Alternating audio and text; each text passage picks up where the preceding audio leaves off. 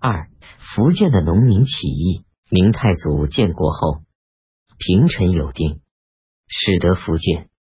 一三七年，泉州惠安县民陈同率众起义，进攻永安、德化和安溪三县，曾击败泉州卫军，后被驸马都尉王公军镇压。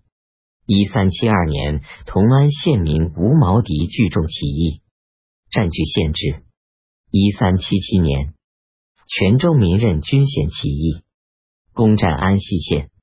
一三七九年，漳州府龙岩县民江志贤聚众数千人起义，据雷公、狮子岭、天柱等寨。一三八一年，福安县民聚众八千余人起义。同年，漳州府龙岩县民起义，自立官署，进攻龙溪县。这些起义先后被镇压。但都打击了当地的地主豪强，冲击着明朝的统治。